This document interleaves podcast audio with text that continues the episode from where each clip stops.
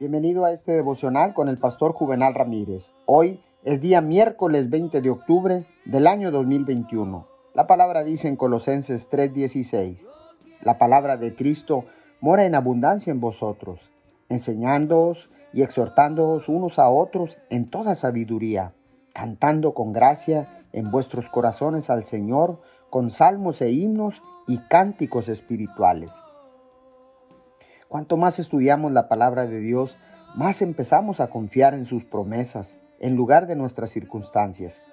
Cuando elegimos poner nuestra fe en Dios, su palabra tiene la última palabra. La palabra de Dios es la verdad en la que puedes basar tu vida.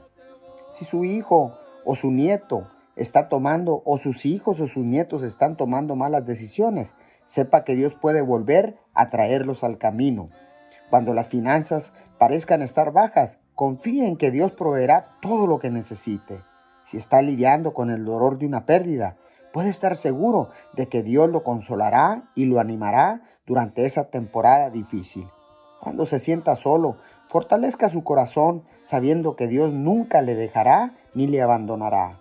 Las circunstancias pueden cambiar de un día para otro, pero la palabra de Dios permanece para siempre y nunca cambia. Padre, gracias, porque a medida que tomo tiempo para meditar en tu palabra y aplicarla a cada situación y circunstancias, tus promesas obrarán en mi vida, llegarán a mi vida en el nombre poderoso de Jesús. Amén y amén.